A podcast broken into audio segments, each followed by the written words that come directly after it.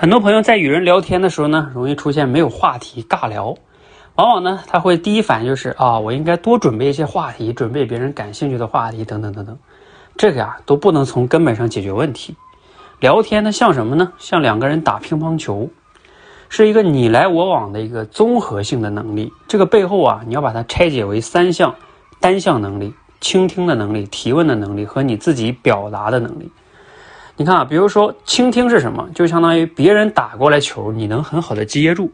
提问呢，相当于你能给对方喂一个很舒服的球，你们才能越打越开心，而不是你叭把球打飞了，或者说你根本接不住球，听不懂对对方说什么，抓不住对方的情绪和诉求。当然也需要你自己有很好的表清晰的表达能力。